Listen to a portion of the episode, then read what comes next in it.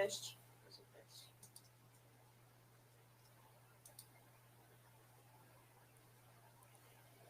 E fazendo teste aqui para saber se todos estão ouvindo. Né? Esse é o nosso primeiro podcast aqui ao vivo. Eu dou aí a boa noite a todos que estão ouvindo. Né? Tô vendo aqui que tem três assistindo pelo canal e um pelo Periscope. Eu dou a boa noite a todos. Meu nome é Felipe. Muito obrigado pela visualização de todos vocês. Não se esqueçam de compartilhar, de dar seu like. Hoje o tema é a nova era nos desenhos. Então, vou deixar aqui a palavra com a senhorita Cíntia Alves, do canal Ajustando os Pontos, né? Gente, desculpa, falha técnica. Vamos começar aqui de novo?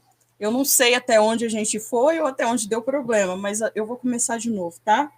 Então, boa noite a todos. Quem está chegando agora, a gente participando com a gente, eu peço, assim, eu agradeço muito mesmo. Acho muito, muito bom a gente poder estar aqui falando sobre isso. Então, esse tema, a gente escolheu esse tema porque ele é de extrema importância. É, a gente vê que as crianças elas estão sendo inundadas por essa esfera tóxica do ocultismo. E é um tema que está sendo muito pouco debatido dentro das igrejas, e nós resolvemos abrir um espaço aqui para estar tá conversando sobre isso. Então, do meu lado estão os meus filhos, o Felipe, o Felipe Melk e a Gabriele, são meus filhos, e junto com eles a gente vai falar um pouquinho sobre desenhos animados. Então, eu resolvi que a gente poderia conversar sobre desenhos de uma forma descontraída e, ao mesmo tempo, a gente poder falar de um pouquinho de cada tipo de desenho. Não dá tempo de falar tudo hoje, porque eles escolheram uma lista enorme de desenhos, então nós vamos citar pelo menos uns quatro desenhos, se a gente puder falar e der tempo. Se não der, também me perdoem. Mas agora eu vou começar de novo a live, gente, e aí eu quero fazer uma citação, porque eu não sei se as pessoas escutaram né, o que a gente falou.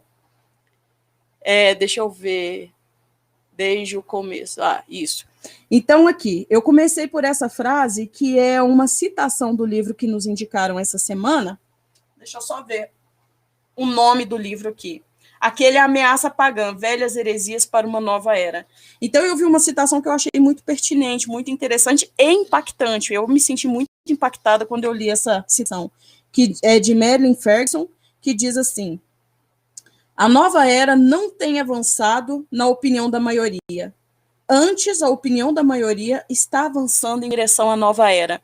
Então, isso é muito sério. Significa que muita gente simplesmente desacredita da questão da nova era e, e acha que nada está acontecendo. Mas, pelo contrário, as pessoas estão de fato no rumo da nova era. Né? E para a gente entender isso, a gente tem que entender que ela está sendo solidificada não só nessa esfera religiosa, mas também na esfera política, que é o que eu sempre estou falando com todos vocês. E para discutir sobre isso, sobre os desenhos, a gente vai dar uma breve introdução sobre a nova era, se bem que eu acho que quem segue a gente já está até cansado de ouvir isso. Mas eu vou primeiro deixar cada um se apresentar aqui brevemente, de forma rápida, para a gente poder dar uma introduçãozinha sobre essa questão da nova era na infância e depois a gente poder falar sobre pelo menos três ou quatro desenhos animados, amém? Então, primeiro eu quero que o Felipe se apresente, é o meu filho mais velho, o varão de casa, e que ele, ele, ele fale sobre o porquê que ele quis ou porquê que ele pensou nessa temática em relação à criança. Então, Felipe com a palavra. Então, pessoal, é, meu nome é Felipe, né, o editor dos vídeos do Ajudando dos Pontos, também é, aí o cara que fez o site, a cara do canal, né. No caso, hoje eu quis trazer esse tema, né, a ideia foi minha, por questão de muitas vezes as crianças passam muito tempo assistindo desenhos até porque é uma coisa que a gente já relaciona com crianças, né? Por mais que nos dias de hoje desenhos não sejam mais só coisa de criança, mas como é que faz parte do universo infantil, eu achei pertinente, né, para a gente entender um pouco mais sobre desde quando a doutrinação começa, né? Que começa antes mesmo da escola, quando a sua criança já está assistindo aí desenhos na televisão em casa. Agora a gente vai ouvir a Gabriele também para ela falar um pouquinho sobre sobre ela, sobre o que ela pensa do tema, né? E por que que ela acha tão importante isso ser conversado, trazer esse diálogo com todas as pessoas. Esse é um tema importantíssimo, né? Porque as crianças, elas aprendem muito sobre a vida e tem até aquele provérbio que diz: ensine seu filho o caminho que ele deve andar e mesmo quando envelhecer não se esquecerá dele, não se desviará dele. Então, a primeira fase da nossa vida é muito importante para definir o caminho que a gente vai levar para o resto dela. As ações que nós vamos tomar no futuro, na vida adulta, dependem muito do que a gente aprende na infância. Então, quando as crianças estão sendo bombardeadas com a nova era desde cedo, isso determina é um fato fundamental para determinar como vai ser a nossa sociedade no futuro. Por isso, eu acho que esse tema é muito importante para a gente avaliar até os desenhos e o que que os pais devem estar atentos de não deixar que seus filhos assistam. É isso aí, ela falou isso, gente, eu lembro, né? Igual eu já falei. Boa noite, Luana, boa noite, Davi, boa noite, Dinho. Paz e graça a todos. Ela falou isso, eu lembro, né? São meus filhos, eu estava apresentando aqui. Quem chegou agora são meus filhos. E quando eles eram crianças, gente, era uma. É, é, bom, isso foi o meu, meu jeito de, de proceder em relação a isso, né? Eles eram crianças, então eu, até uma certa idade, eu não permitia que eles assistissem. Eles começaram a assistir desenho mais depois que eles começaram a interagir com outras crianças, né? Que é a forma de socializar, é na escola, né? Porque dentro da igreja, a maioria das crianças, às vezes, algumas assistiam, outras não. Mas os meus filhos, é, na verdade, eu, quando eles tiveram idade de ter uma socialização escolar, eu deixava eles assistindo, mas eu ficava do lado deles. Então eu ia ensinando, olha, filho, você tá vendo isso? Isso é assim, assim. Então eu tinha, eu sempre tive muito essa característica educativa, né? Que eu sempre falo, gente, eu gosto muito do caráter educativo. Então é até bom eles estarem aqui falando sobre isso, porque eles também podem falar um pouquinho, né, sobre como que foi para eles viverem da forma que nós fomos conduzindo aqui em casa o, o assunto, né? Então eu vou abrir o espaço aqui para eles comentarem como que foi. Será que foi bom? Será que foi positivo? É, fica como uma forma de testemunho, né? E aí, Felipe, como que foi? Olha, falando a verdade, foi eu, na minha opinião, né, no meu ponto de vista, foi extremamente importante, foi extremamente positivo. Porque mesmo que eu tenha tido lá um pouco de um pouco de tristeza por não ter assistido desenho quando eu era bem pequenininho mesmo, eu tenho essa coisa comigo. Foi uma coisa importante por questão de a minha mãe sempre me preparou mais na palavra, né? Quando eu me tornei ali um pouco mais assim, uma criança um pouco mais crescida, né? Ainda assim criança, ali pelos sete, oito, nove anos, quando eu estava indo para a escola já, para escolinha, para pré-escola, é, eu comecei a assistir desenhos animados.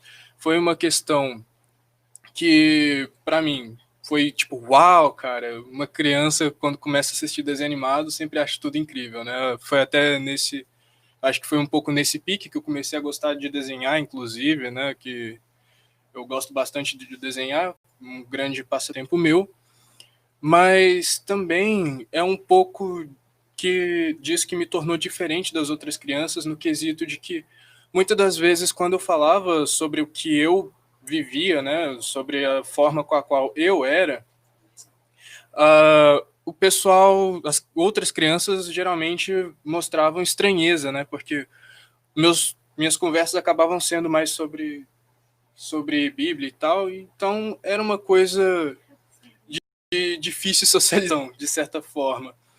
Mas, assim, como eu já disse, foi positivo, porque isso me deu um preparo diferente, né? Isso me tornou alguém que, assim, eu pude compreender o que havia de bom e de ruim nas coisas. E isso é importante para as crianças, né?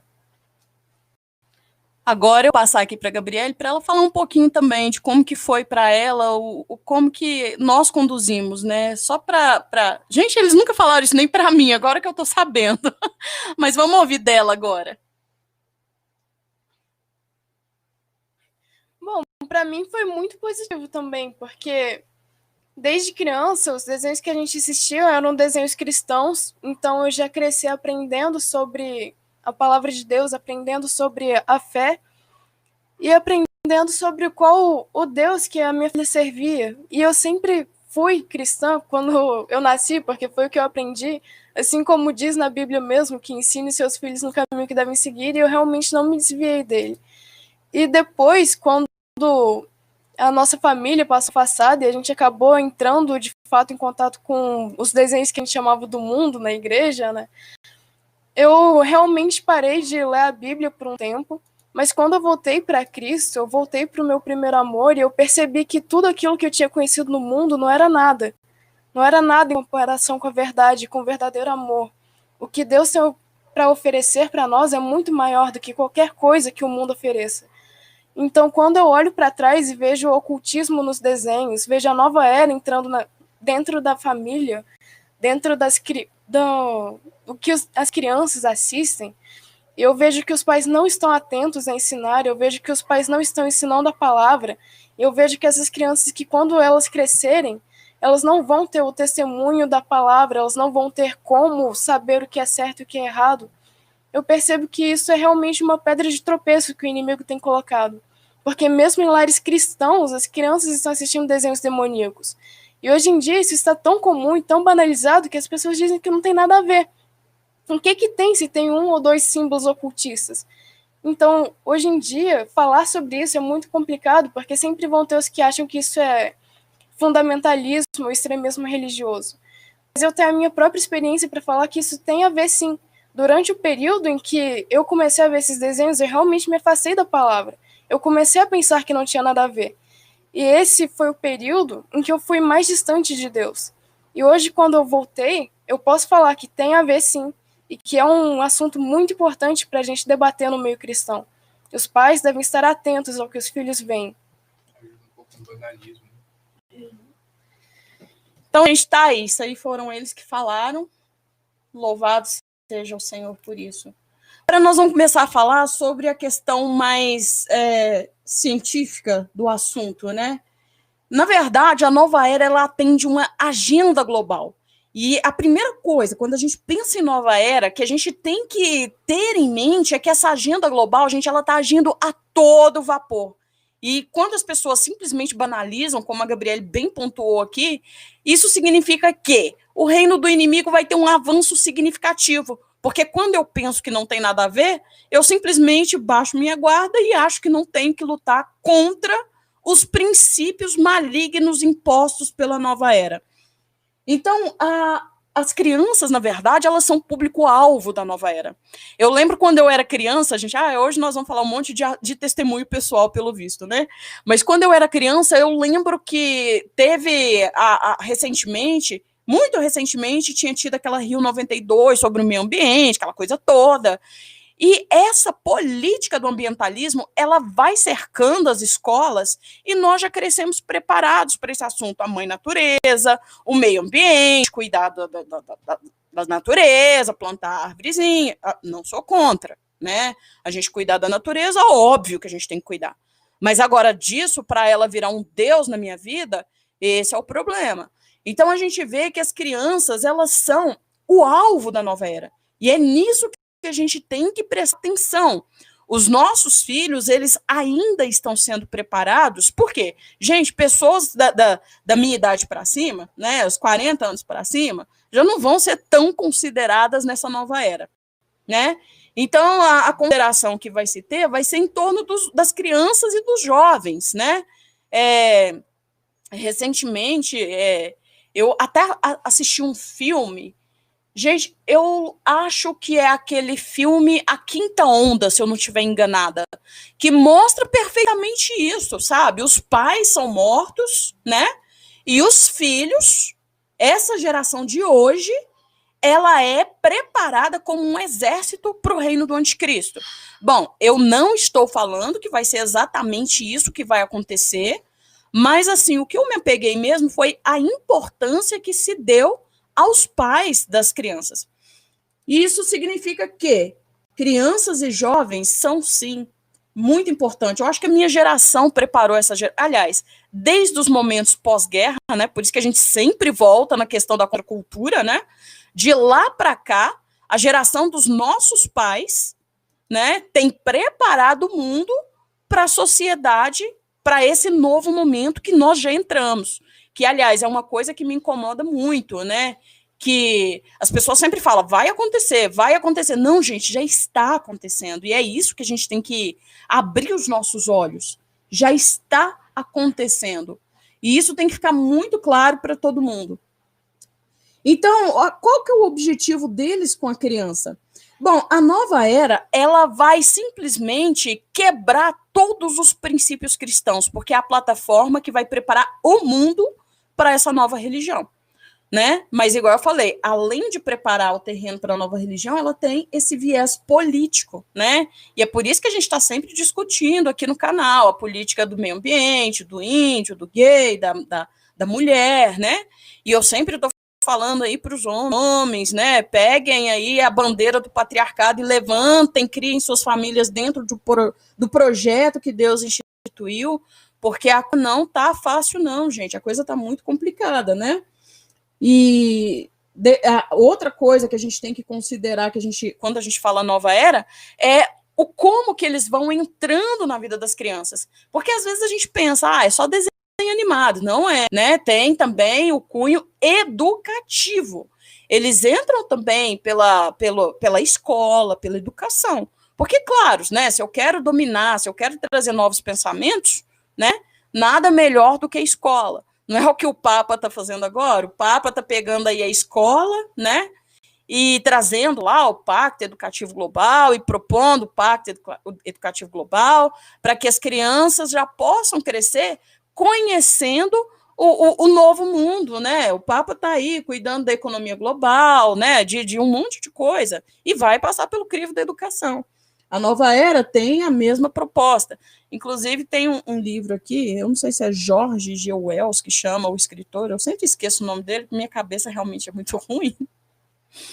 Mas aí ele fala muito sobre essa questão da educação. Nós precisamos de trabalhar um novo perfil de homem nós precisamos de um, um, um novo tipo de sociedade e nós só vamos levantar essa sociedade se nós começarmos ativamente pela educação, né? Então, a educação é o meio que se quer trabalhar. Uma coisa interessante que às vezes a gente acha que não tem nada a ver é a questão de algumas escolas que fazem é, sessões de relaxamento. Eu não sei se, se vocês conhece esse tipo de programa, né? É, escola no Brasil, eu não sei se isso é comum em escola pública, mas escola privada, sim, né? Eu, quando eu estudava escola privada, eu lembro que a gente tinha a gente tinha essa coisa de relaxamento na, na, nas aulas, né? Principalmente quando eu fui fazer cursinho pré-vestibular. Gente, é a época que a gente mais faz relaxamento em escola.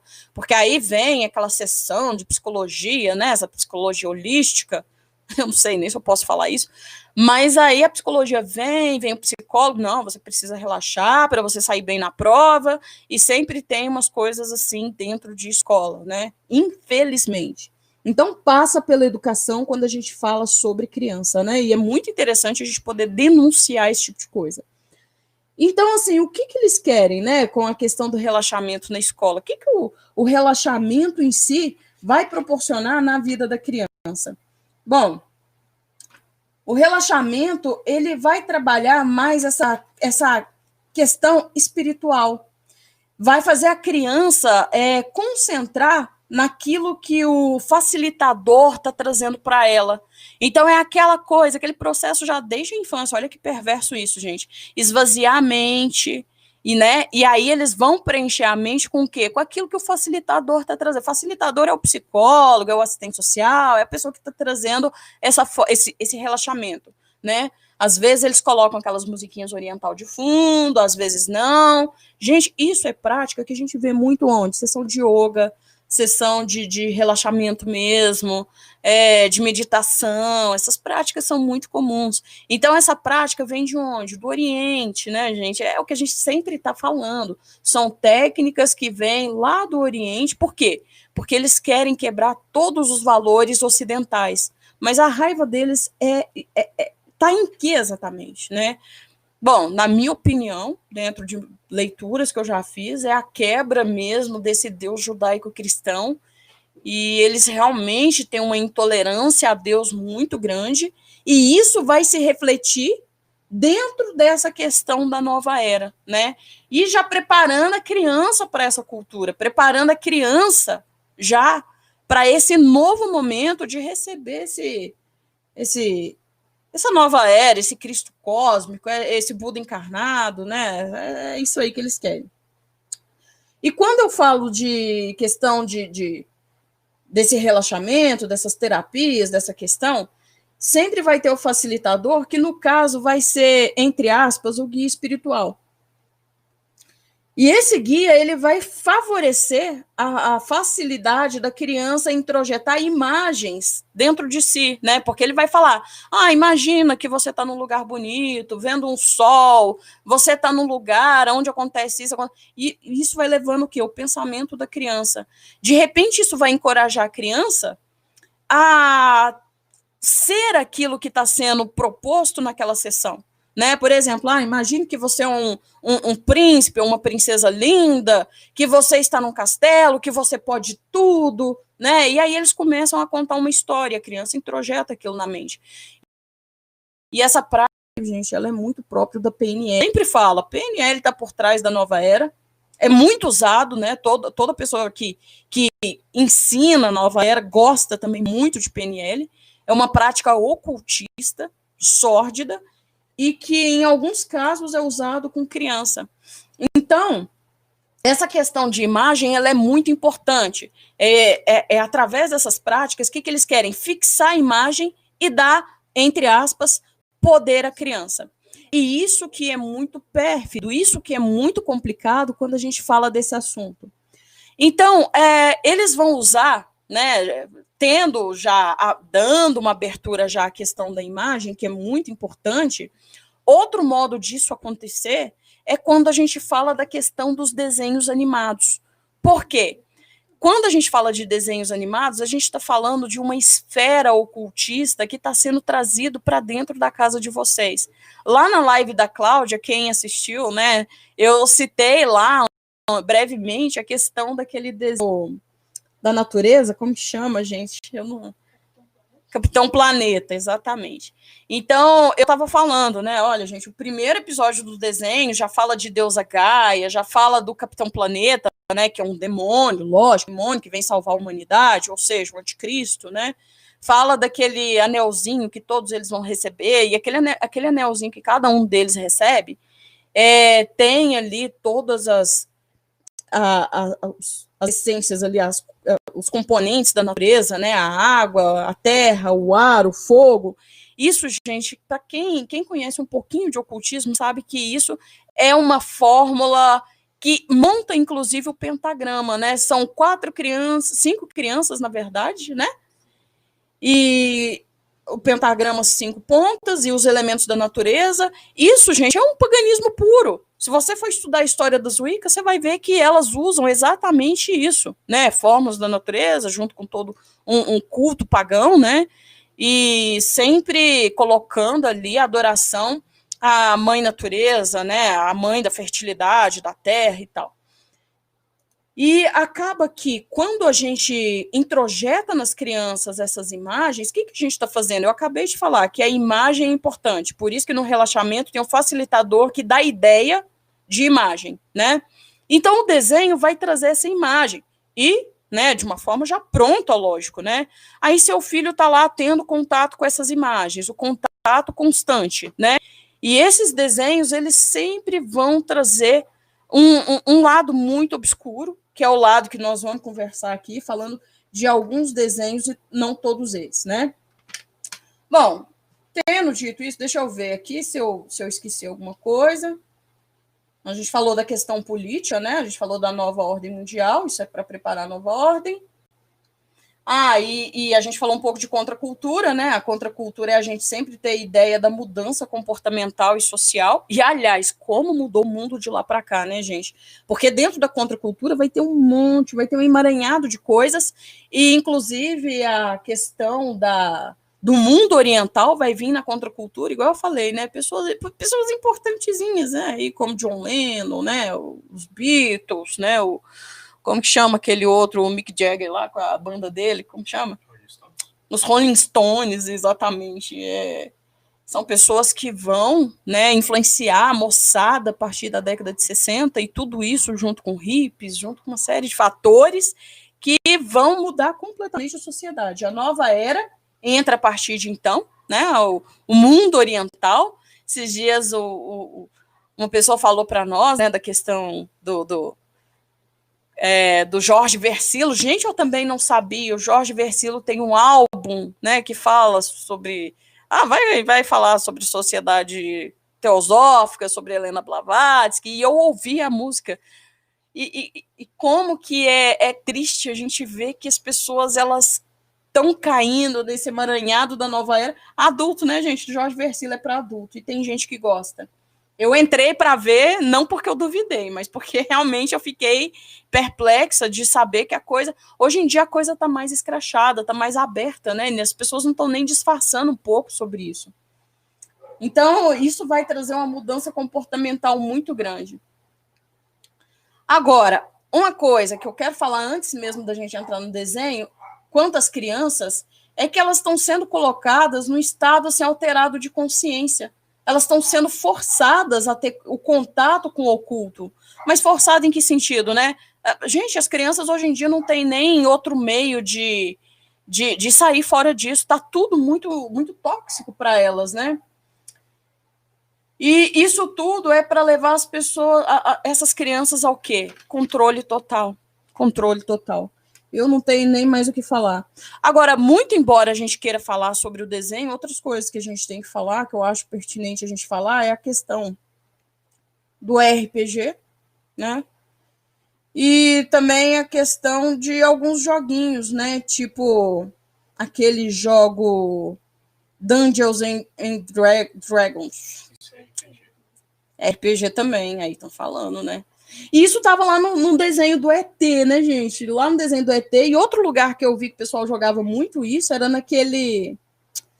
Naquela série que tinha do. Como que chama, gente? Arquivo X. O pessoal jogava muito isso lá. Interessante, né?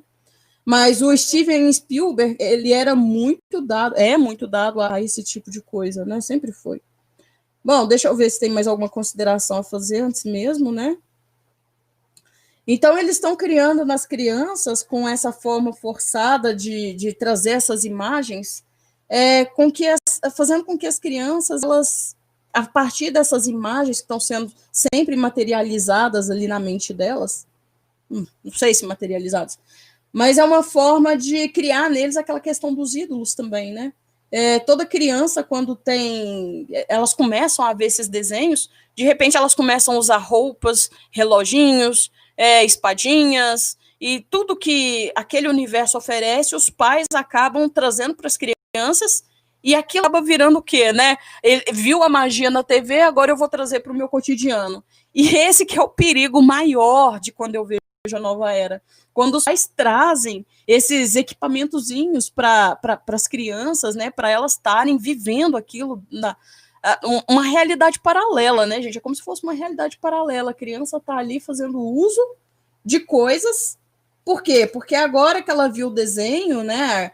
É, elas agora estão abertas, né? Elas têm agora a questão da, da criatividade, né? Quando eu falo de mente criativa, gente, é, é, é isso que há pouco tempo nós fizemos um vídeo sobre Nova Era e eu falei, agora nesses dias eles vão forçar muito a barra com esse papinho de mente criativa. Então, as crianças, a criatividade nelas está na reprodução, né? E elas acabam reproduzindo na vida, das, na, na, própria vida, no próprio cotidiano, todas essas coisas através de, de, de, de, de tudo isso que a gente já falou, né? Elas vão ganhar as camisetinhas, as espadinhas, as roupinhas, os reloginhos, e acaba reforçando, né? Dando um reforço aquilo que se quer.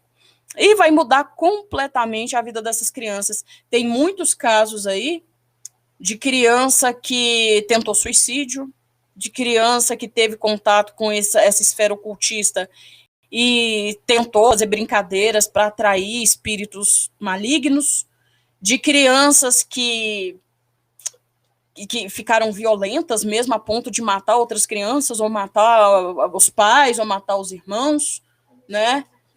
E são coisas muito sérias, né? Tem até um vídeo que eu acho que já mandamos para o Telegram, e aí a gente quer depois compartilhar. Eu vou ver se eu deixo aqui também, para quem não está seguindo a gente no Telegram, né? Vou deixar aqui fixado para que vocês possam entrar nesse link e ver. São artigos científicos que mostram né, o, o retorno que isso tem tido na vida das crianças que estão sendo fuziladas por autismo desde criança. Então é um papo muito sério. Agora, tendo falado isso, eu vou passar aqui, né? Eu não sei que desenho que nós vamos falar primeiro. Ah, eu acho que eu quero falar primeiro do Thundercats, porque aquele lá, gente, quem quem tá aí com, com a idade de 30, 40 não, mas agora tem a nova versão, né? Tem, tem até a nova versão. Infelizmente, o que é ruim, o que é ruim é propagado mais tempo, né? Então, é, pelo menos na minha época, eu não sei de hoje, né? Eu só sei que tem essa nova versão, mas eu não, não cheguei a assistir isso. Mas na minha época tinha aquela coisinha do terceiro olho, né? É, é, mas nos primeiros episódios, eles tiveram aquela coisa de fazer um pacto, né? Todo mundo servir ali a, ao que mesmo? Eles, é, eles tinham que servir alguma instituição, alguma coisa. E de repente, eles têm aquela visão além do alcance, né? Que eles, ele, o Thundercats, ele grita o Thundercats, de repente põe um, um olho, põe uma espada, né, no, no meio da testa. E aquela espada para mim é o olho que tudo vê, tá, gente? É sinistro aquilo. Mas aí ele fala, né? Olho de Tandera, dá-me visão além do alcance. daí, gente, você já vê. Isso é desenho da minha época. Eu já fico perplexa com o que eu vejo. E na época que eu era criança, eu não via maldade. Agora sim, agora eu vejo muita maldade. Mas eu vou passar para o Felipe aqui para ele comentar um pouco sobre isso. Antes de comentar, né, eu queria fazer aqui uma, um adendo, que é, é, a mesma coisa que a Xuxa já disse quando ela estava para publicar o livro dela. É uma forma de trazer de uma forma bonitinha, de uma forma lúdica, né? Uma forma lúdica. Você empacota uma coisa que é horrível, que é para acabar com a vida da criança, você empacota, deixa bonitinho e entrega para ela. E é isso que tem sido feito com desenhos animados, com histórias em quadrinhos, até mesmo com músicas infantis, a gente vê esse tipo de coisa. E comentando sobre o Thundercats, nós temos aí três versões do desenho e todas as três tenebrosas, né? Tenebrosas, todas as três. Se a gente for parar para observar, a primeira versão do desenho, eu considero como a versão mais escrachada na questão da magia, né? Porque, como minha mãe já disse, o Lion tinha aquela questão do olho de olho de Tandera, da visão além do alcance, com a espada dele, o que já deixa bastante, bastante, assim, abre espaço para especulação, né? Porque a gente vê aí como um, uma espécie de terceiro olho através de um objeto mágico que dá para ele uma habilidade de ver além do que ele pode ver, né? Um, um olhar espiritual, talvez uma projeção astral, quem sabe, né? E a gente também tem ali a questão do da alma decadente ali do Munra, né, também, assim, eu acho que uma alma decadente que pelos pelos assim espíritos malignos, né, os espíritos das trevas que trazem poder a ele, trazem uma forma menos decadente, não necessariamente uma forma boa, não é lá uma coisa que uma criança deveria assistir, não é. Porque assim, no meu ponto de vista, eu não sei se todos aí compartilham com o meu ponto de vista, Aqui o Davi tá falando Caverna do Dragão nem se, nem se fala, né? Caverna do Dragão já foi o desenho que iniciou ali do Dungeons and Dragons, né? O RPG. Também realmente nem se fala, cara. E mas continuando a questão do, do Thundercats, então nós temos aí também lá tinha a questão do Gorko. O Gorko, para quem não sabe, é um demônio, é um demônio que tá ali em demonologia, se você for pesquisar a fundo isso realmente é um demônio, o Gorko não é qualquer bichinho. Então, são coisas que nós devemos observar. Ah, o Gorko é no He-Man, de me corrigir aqui, eu não sou muito bom de desenho antigo, gente. Eu sou bom de desenho novo, tá? Bom, agora vamos ouvir a Gabriele, o que, que ela tem para falar, o que, que ela pensa sobre esse desenho.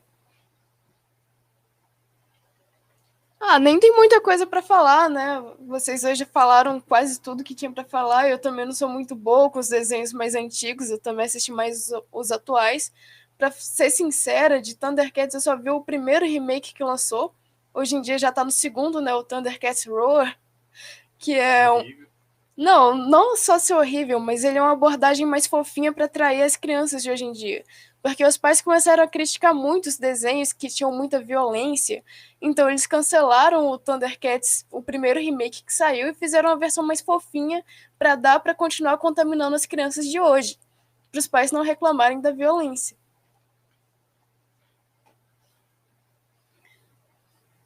Pois é, agora falando em violência aqui, a gente está com uma página aberta aqui, e aí eu quero só ler o que o testemunho de uma pessoa, uma, uma, uma não sei se, é, se era criança quando começou a ouvir, começou a assistir Harry Potter. Olha aqui o que a criança vai afirmar, gente.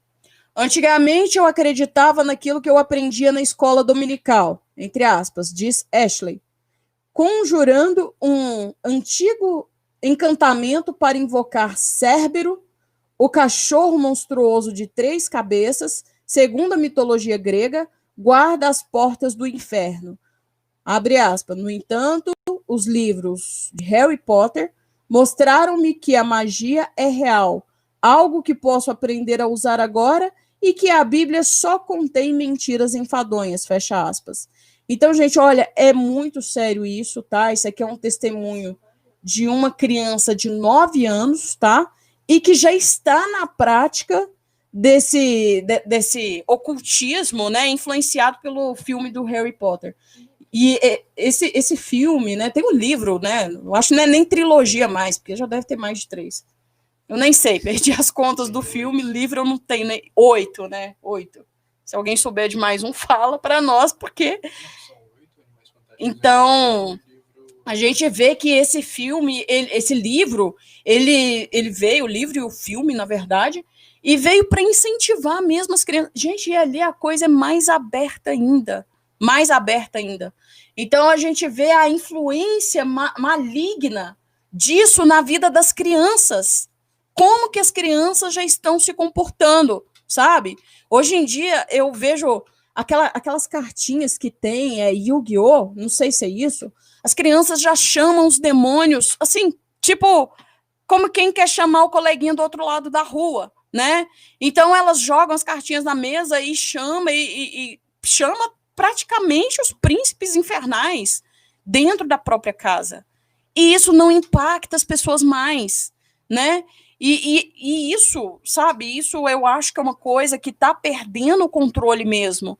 Por quê? Porque nós vemos um, uma faixa etária de pessoas que já estão acostumadas com o mal o mal já não, não o mal já não parece mal para essas pessoas, sabe? E, e, e, é muito triste a gente ver isso. Às vezes eu vou em casa de alguns amigos que têm filhos, eu derrubando o microfone como sempre, tá, gente? Ainda bem que a gente não está sendo filmado nesse momento. Mas, enfim, a gente vai na casa de alguns amigos, às vezes, para almoçar, ao final de semana, e eu vejo as pessoas ali, os filhos, né, assistindo aqueles aqueles desenhos. Hoje em dia, como que chama aqueles, aqueles deuses nórdicos, né? Depois, gente, olha, um, um, um, irmão tá até assistindo a gente aqui, eu não vou citar o nome dele, não, só se ele permitir. É, ele nos indicou um, um, livro que fala sobre a questão dos heróis, está no Telegram, para quem quiser ler esse livro, muito interessante. Eu não tive tempo de ler ainda, então eu só eu imprimi também, muito interessante. E fala sobre a questão dos heróis, né? E aí a gente vê né, uma coisa tão séria, e nós vamos falar isso posteriormente no próximo podcast, e, e, e, a gente vê que os pais eles não têm nenhum tipo de conhecimento, né? Porque se conhecer a história de deuses gregos, romanos, nórdicos, celtas, é, talvez, né, se a gente tivesse ensinado isso de fato, a gente não estaria com esse hiato né, provocado pela falta de conhecimento. E isso é que me chama muito a atenção. E às vezes eu fico desconfortável, sabe? Porque eu sou o tipo de pessoa, gente, que eu falo, mas eu só falo quando a pessoa realmente me dá espaço. Né? Então, às vezes, aquilo vai me dando um nó na garganta e eu vou embora, mas eu vou embora indignada, no caso, assim, quando eu vou almoçar em casa de amigos e vejo as crianças envoltas nesse mundo, sabe? É, chega um momento que a gente nem sabe o que faz. E é igual eu sempre falo, gente, parece que a nova era hoje em dia tá, tá, tá tão em tudo, né? Que a gente parece que a gente respira o mal o tempo todo, a gente está numa esfera muito ruim. Bom, agora eu não sei se a gente fala sobre outro desenho, a gente já está com quase uma hora de live, né? Apareceram poucas pessoas, acho que é porque é a primeira live do próprio canal. Mas sobre qual desenho nós vamos falar agora?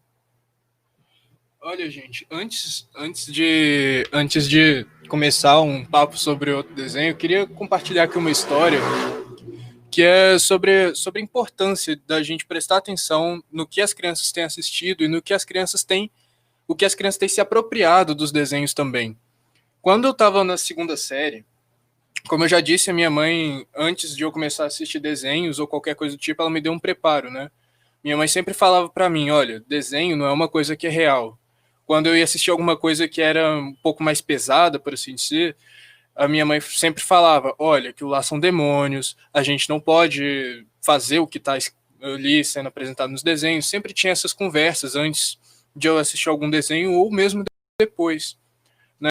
Agora, quando eu fui para a segunda série, eu tinha uma colega, eu não vou falar o nome dela, é claro, mas uma vez eu comecei a conversar com ela e ela me falou que ela achava que fadas criavam, criaram todo o universo.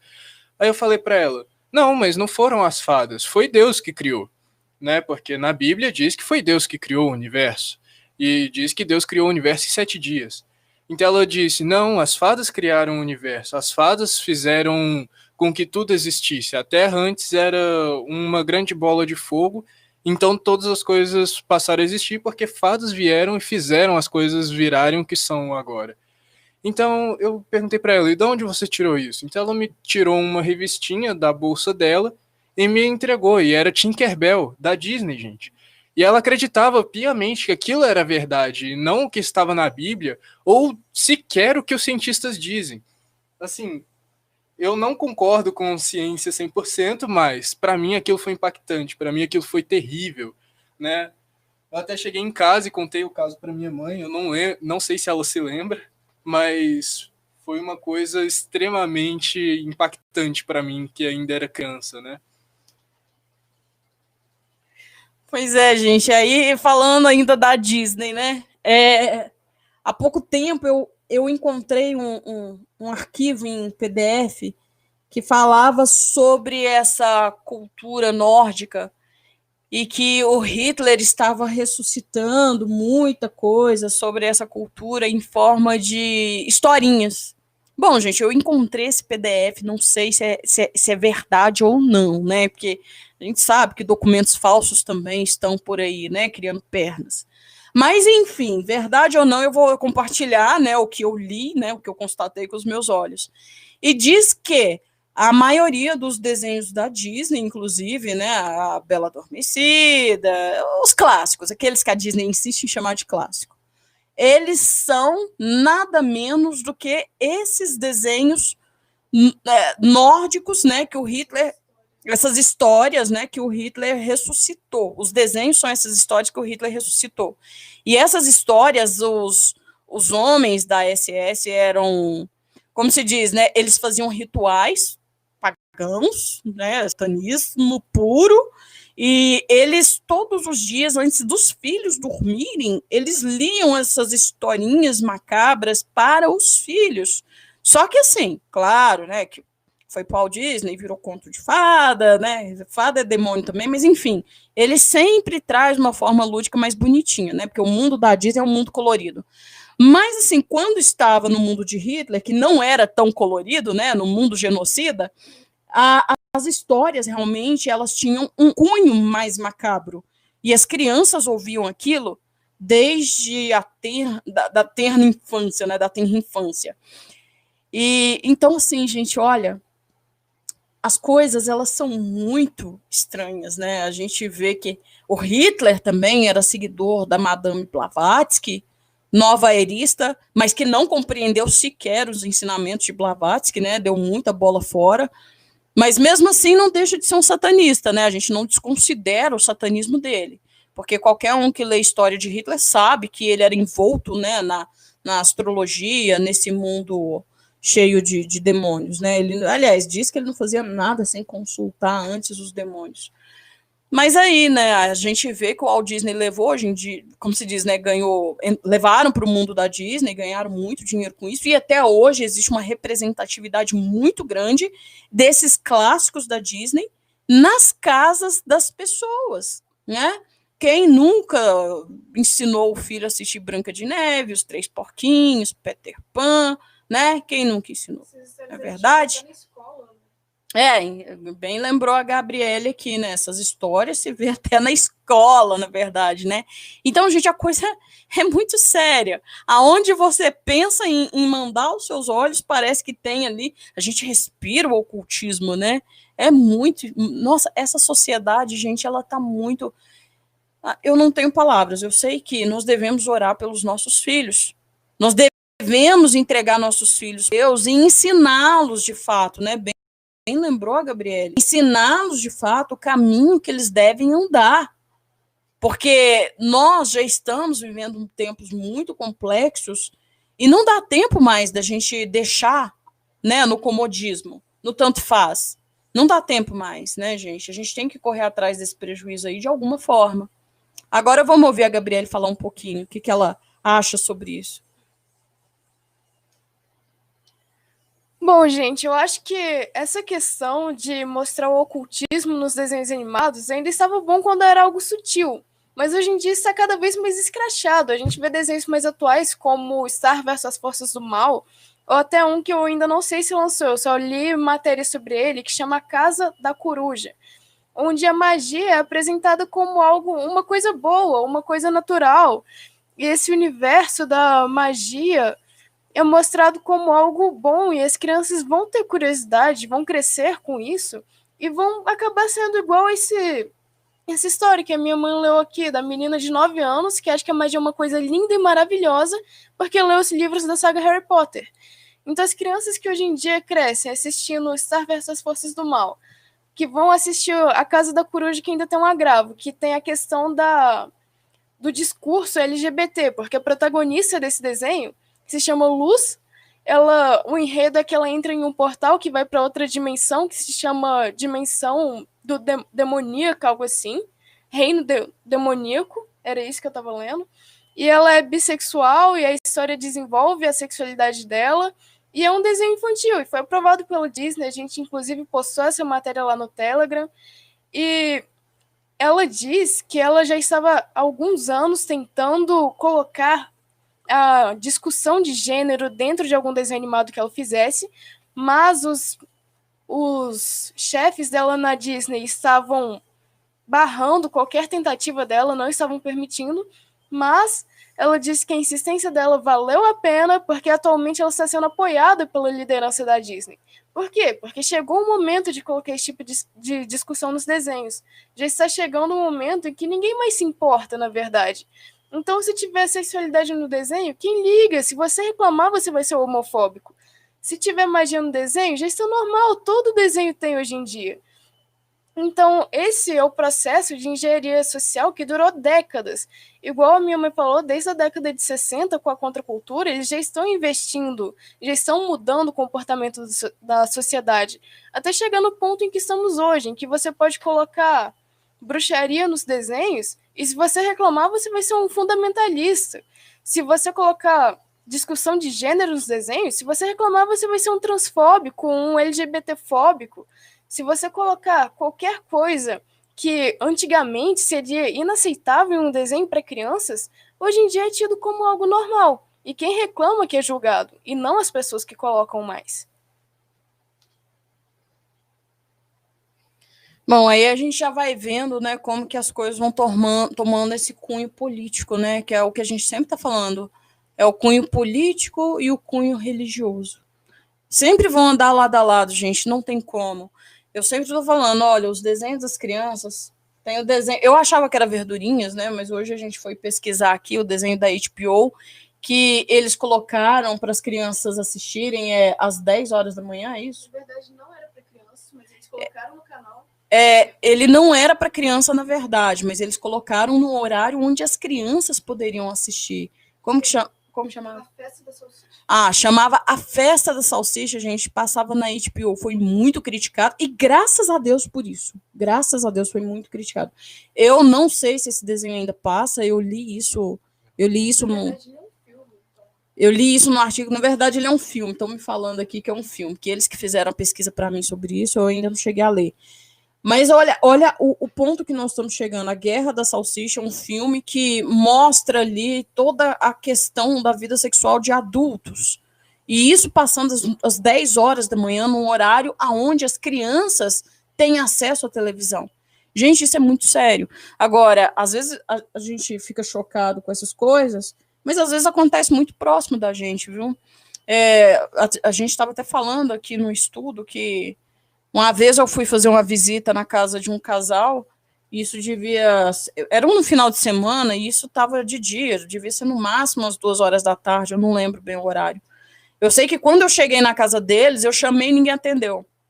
E como o portão estava aberto, eu abri, né, porque eu já tinha intimidade com esse casal, né, a gente já era da mesma igreja há muito tempo, e nós fomos entrando, eu e meu marido. Quando a gente chegou na sala, eles estavam assistindo desenho pornográfico com o filho, o filho, o filho devia ter uns cinco anos, sentado no chão da sala e os dois no sofá. Eu fiquei horrorizada com aquilo, sinceramente. Eu, eu da, da mesma forma que eu cheguei, eu fui para trás, falei depois eu volto e nós fomos embora. Não, não tivemos clima para ficar ali, sabe? E já aconteceu também de eu chegar em casa de, de irmãos presbítero da igreja e tá assistindo carnaval, carnaval, festa de Baco. Então a gente vê assim que a, a gente está perdendo os valores dos princípios. Por que será? Né? Então, será que esse processo de é, quebrar o, o nosso Ocidente está prevalecendo? Sim, na minha opinião, eles, eles já prevaleceram. E eh, eu percebo que nós já perdemos, sim, essa luta. Infelizmente, gente, infelizmente, nós já perdemos essa luta. Eu não tenho boa perspectiva, sabe? Às vezes as pessoas perguntam no Telegram eh, sobre pessoalidade, né? As pessoas me chamam particular para perguntar o que, que eu penso sobre determinado assunto.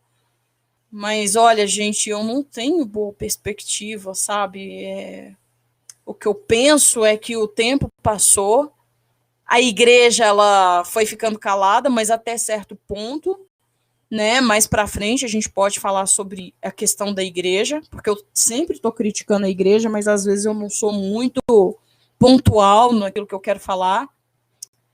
E até mesmo, né, gente, porque nosso canal ele tem seis meses de vida, nosso canal. E, e então, assim, o nosso público sempre foi muito pequeno, agora que a gente está tendo esse crescimento aí, né, exponencial. Mas como a gente não sabia de fato quem era esse público, agora que nós estamos tendo um público realmente cristão e que a gente pode se abrir mais com relação a isso, né? Então, uma hora a gente pode falar sobre essa questão da igreja, porque eu já li muitos livros falando sobre como que a igreja já está envolta na nova era, né? Igual a gente falou no canal da Cláudia, a questão das teologias, né? Às vezes eu, eu sempre falo, olha, eu tenho o pé atrás com teologia, eu sei que o estudo da palavra é importante, mas não da forma com a qual eles fizeram, né? Eu, eu tenho muita ressalva, né? Eu não sou contra o teólogo, não, tá, gente? Tem que deixar falado aqui. Meu marido, inclusive, estudou teologia, é a formação dele, mas é, eu, eu, eu sou contra, sim, algumas vertentes, né? Algumas vertentes teológicas realmente me ganham, tem algumas ressalvas, sim. E uma hora eu quero falar sobre isso, a questão da nova era e o envolvimento da teologia, mas aqui no nosso canal. Eu quero poder falar um pouco sobre isso aqui também, né? Porque eu falei, eu falei um pouco, né? Nós demos uma pincelada no canal da Cláudia.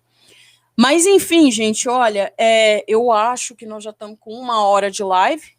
Eu vou passar para o Felipe para ele fazer as considerações finais, porque acho que já está bom, né? a nossa primeira live, a segunda a gente pode estender um pouquinho se a gente tiver mais pessoas assistindo. Mas eu, eu quero agradecer a todos vocês aí, tá? Que participaram aí com a gente. participem sempre, indiquem sempre livros, tá, gente? Muito bom, muito bom, muito bom. Eu vou passar para o Felipe, se ele quiser falar de mais algum desenho de forma breve e já fazer as considerações finais. E depois eu vou passar para a Gabriele e vou fazer as minhas considerações, tá bom?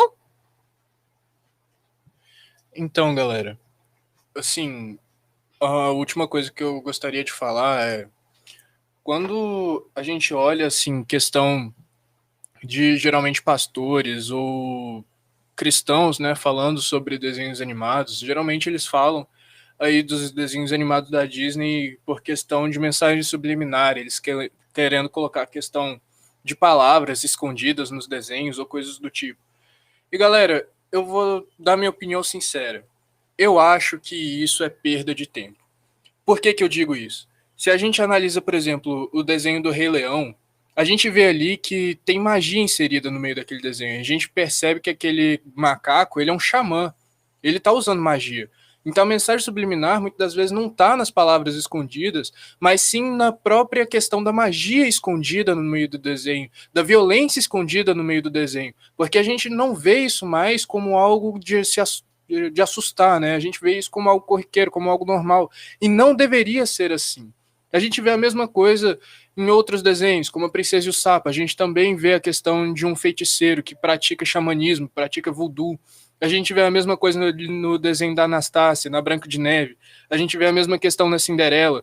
Só porque só porque é magia entre aspas branca, não quer dizer que deixou de ser magia, não quer dizer que se tornou algo bonzinho, que continua sendo magia, não deixa de ser nova era, né? Então, nós devemos sim analisar não apenas questões que parecem estar escondidas, mas sim aquilo que torna banal coisas que não deveriam ser banais, que nós deveríamos prestar atenção.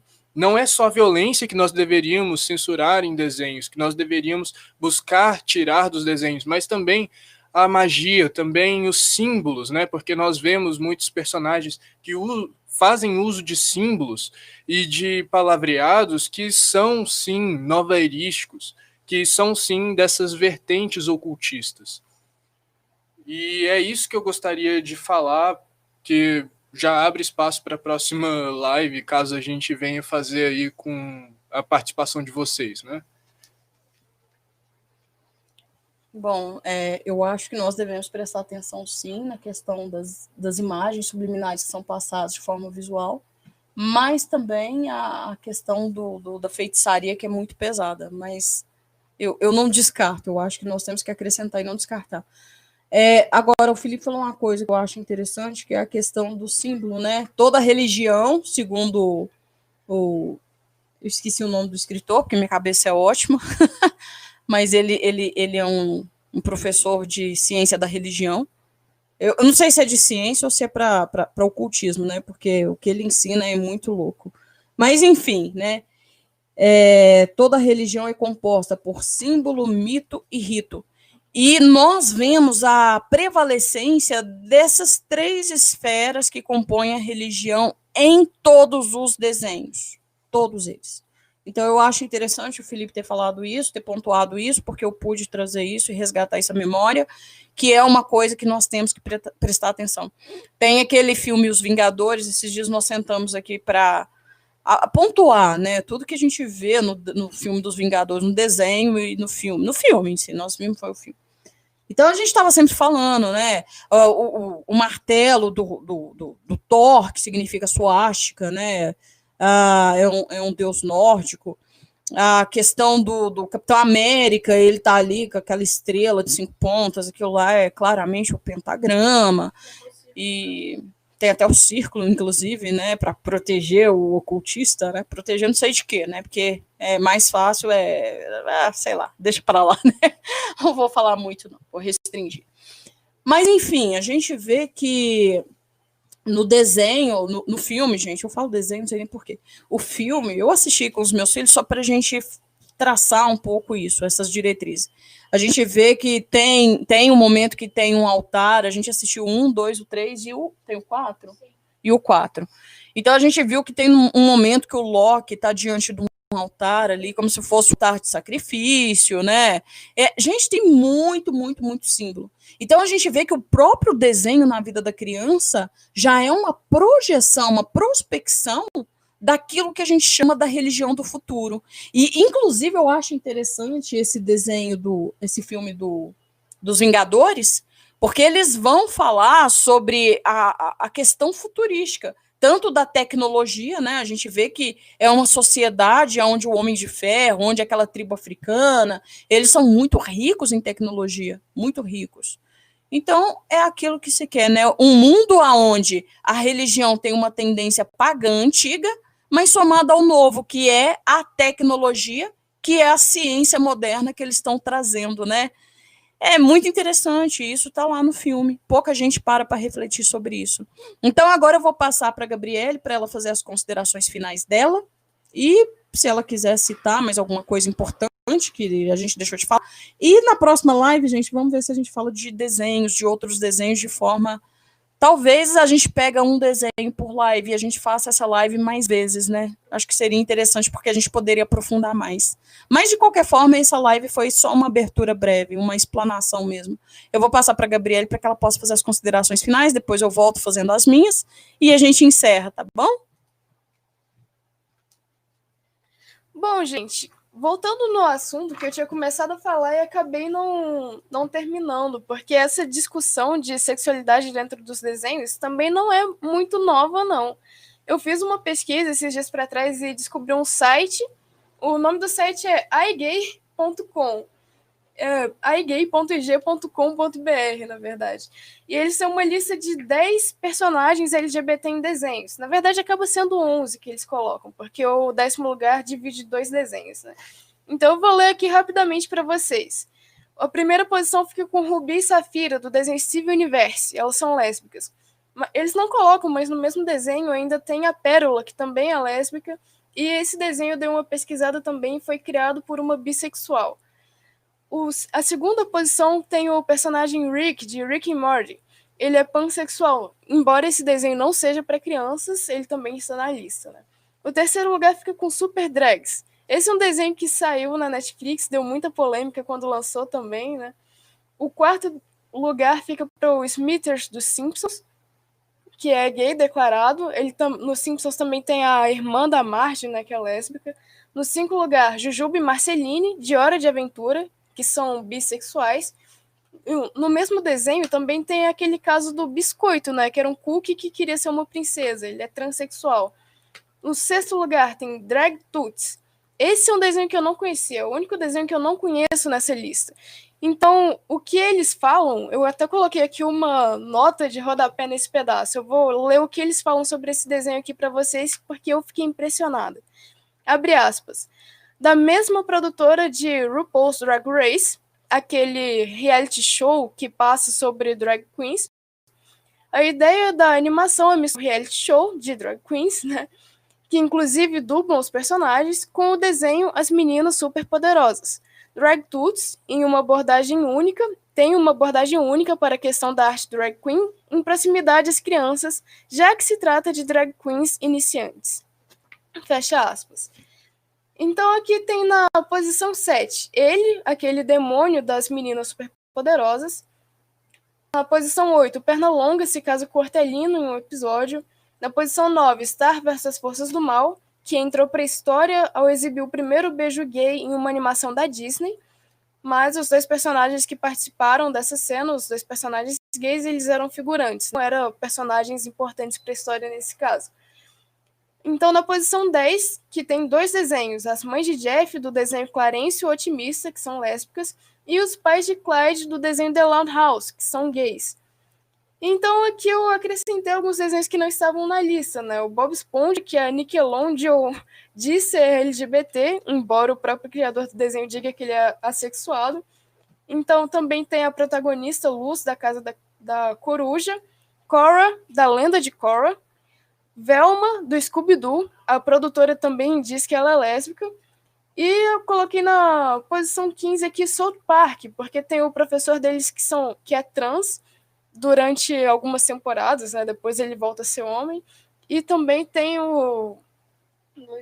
Oh, é. Então também tem os alunos lá que eram gays, que ficou uma questão meio suspeita, né? Não desenvolveu direito se eles eram gays ou não. Mas tem essa questão também no desenho. Embora South Park não seja um desenho para criança, ele também aborda essa questão da sexualidade. E eu coloquei meio que em dúvida, eu não encontrei nada que confirme se aquele personagem Jimmy de Dudu do Edu é gay, mas todavia ele se comporta como se fosse né, um gay ou um trans. Então a gente vê que não é nova essa questão de colocar a discussão de gênero em desenho, embora a maior parte dos desenhos desse, dessa lista sejam sim atuais. A gente vê que Dudu do Edu, por exemplo, já é um desenho antigo. Simpsons, então, mais ainda. E mesmo que o Simpsons não seja voltado ao público infantil, é inegável que as crianças assistam aquele desenho. Então eu acho muito importante a gente ter essa discussão também.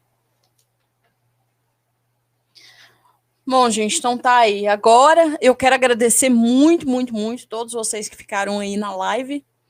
E, bom, nosso formato podcast, né? Eu vou tentar trazer isso para vocês sempre que possível, né? Se de repente a gente firma aí toda sexta-feira a gente poder falar um, um, tema diferente. Se vocês quiserem sugerir também para nós tema lá no Telegram ou mesmo aí nos comentários. E, bom, agora, o que eu deixo aqui para vocês como consideração final, gente, é que nós precisamos muito cuidar das nossas crianças, tá? A gente não pode deixar o diabo avançar de uma forma tão tão, tão invasiva, né? Pelo menos com os nossos filhos. Quem tem consciência, né, que proteja as crianças, ensine as crianças mesmo, não permita que isso entre, entre na sua casa, né? Que, olha, filhos, filhos são herança do Senhor, são bênção de Deus. Às vezes eu fico tão chocada, sabe? Esses dias eu estava voltando para casa com meu marido e escutei no carro, né? Nós estávamos com o rádio ligado no carro.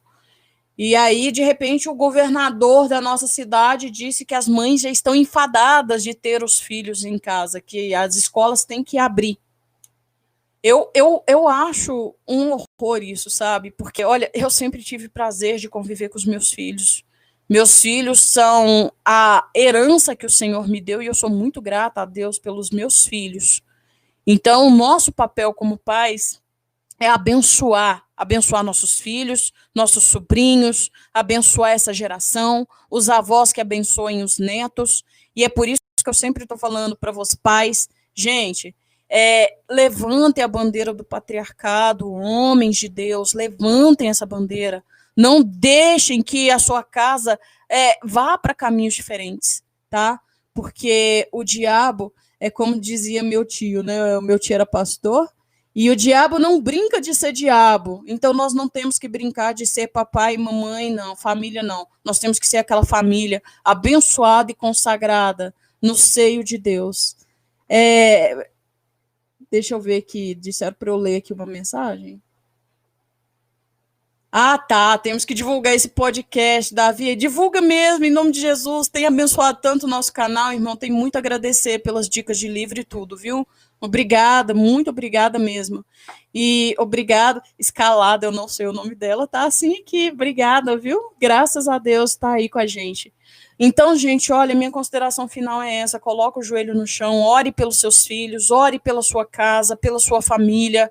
É, vamos ser aquilo que Deus realmente colocou para nós. Aqui, como eu, eu sempre falo, o arquétipo de família colocada por Deus, aquela que realmente está alinhada aos propósitos de acordo com a palavra porque nossos filhos eles não podem se dobrar e nós temos que ensinar isso para eles, né? Como que eles não vão se dobrar? se não houver quem ensine. Então, vamos fazer o nosso papel de pais e mães. Filho é uma coisa tão boa. Hoje em dia eu vejo meus filhos, né? Eu estou aqui com 40 anos, não sei nem se eu vou chegar a ser avó, mas se for, eu acho que eu vou ser uma avó muito babona, né? Meus filhos ainda são muito jovens, né? O Felipe está com 18 anos, a Gabi com 16. Mas eu acho que eu vou ser uma avó muito babona, né? Porque eu amo criança, eu sou apaixonada por criança mesmo, não tem jeito. E eu, eu, eu, sabe, hoje eu olho para eles e falo, Senhor, graças, louvado seja o Criador que eu consegui, sabe? Teve o tempo que nós desviamos, infelizmente, eu fiquei cinco anos afastada de Deus, infelizmente, mas retomamos para o caminho de Deus. E hoje em dia meus filhos estão aqui para honra e glória do Criador, fazendo a vontade de Deus ao meu lado, né? Eu sempre estou falando nosso canal, nosso canal, e eu sempre falo, é porque essa ideia do canal surgiu deles, na verdade, né? E, e, eu tô aqui, né? Eu tô aqui, não, não, não, não me considero de frente, né? Mas é, estamos aqui juntos fazendo a obra do Criador e eu sou muito feliz por tê-los ao meu lado. Eles são tudo para mim, assim, né? É, é, é o Criador, é nossa família, e na nossa família eles estão inseridos. Então é o maior presente que eu pude ter da parte de Deus foram os meus filhos. E então, assim, que a gente consiga enxergar essas crianças como alguém que deva sim ser protegido, porque o diabo, ele tá sim querendo destruir essa sociedade a começar pela criança. Porque essa criança que está tendo essas imagens hoje, criando essa concepção de mundo cheio de ocultismo, de satanismo, com certeza vai fazer dessas pessoas os heróis de amanhã, infelizmente. E aí, quando o homem deixa a bandeira do patriarcado cair, né? O pai já não é referência, mas o herói da televisão está sendo. Isso é muito sério, muito sério, gente. Então, assim, que o Senhor, que o Criador, nos dê sabedoria para a gente conduzir os nossos filhos todos os dias que nós possamos ter estrutura, né, de colocar o joelho no chão e orar pela vida deles, né? E que nós possamos a cada dia estar diante de Deus com o coração limpo e sabendo que nós estamos fazendo o nosso trabalho. Agora, gente, eu quero agradecer mais uma vez todos vocês que ficaram aí. E obrigada por todos vocês que deixaram aí os comentários, muito importante para nós. Ah, Ana Paula, Ana Paula. Obrigada por ter deixado seu nome aí, Ana Paula. Seja bem-vinda. Chegou há pouco tempo no canal. Você também é uma bênção, viu, Ana Paula? Graças a Deus. Muito obrigada pela presença, tá? E aí, gente, eu vou me despedir por aqui. Fiquem com Deus. Vocês tenham um final de semana abençoado pelo Criador. Que a família de vocês sejam abençoadas. Que a gente se encontra semana que vem. Teremos vídeos novos a pedido de alguém aí do Telegram. E a semana que vem, gente, eu quero voltar com um vídeo falando sobre a questão do homem na sociedade. Eu, eu quero falar sobre a questão do homem na sociedade, que é uma coisa muito séria, né? Eu não sei se vocês estão acompanhando. A ONU está com novos projetos de sociedade. Nós vamos falar sobre o projeto ONU, que eles vão ter uma reunião agora dia 10. E eu quero falar sobre essa agenda que eles estão colocando sobre o homem, né? Que é reduzir o homem a um mero dono de casa, vamos dizer assim. Eu até postei esse texto no Telegram e eu quero discutir ele no canal semana que vem. E, gente, olha, nossa live com o Gustavo vai ser na quarta-feira, nove horas da noite. Não deixa de acompanhar a gente lá, tá? E eu quero mais uma vez agradecer a todas as pessoas que foram ponte para nós nesse momento dessa live, porque ela vai ser muito importante para o reino de Deus em primeiro momento e para o nosso canal. Então, eu acho que eu já dei todos os recados. Continua seguindo a gente nas redes sociais. Estamos no Telegram todos os dias, né? Meus filhos agora estão fazendo as tarefas de escola, mas pela manhã vocês me encontram e de tarde eles que estão respondendo aí para mim, né? Então, continu nós, nós estamos aí nas, nas, redes sociais. E no mais, gente, acho que eu já dei todos os recados. Então, tenham uma excelente noite, excelente fim de semana e fiquem com Deus. Amém? Até mais. Boa noite, galera. Até a próxima. Bom, espero que todos vocês tenham gostado dessa live podcast. Se vocês gostaram aí, comenta, compartilha com os amigos para a gente poder fazer mais lives, para a gente saber que vocês gostaram. E é isso aí que eu tinha para falar, gente. Até a próxima.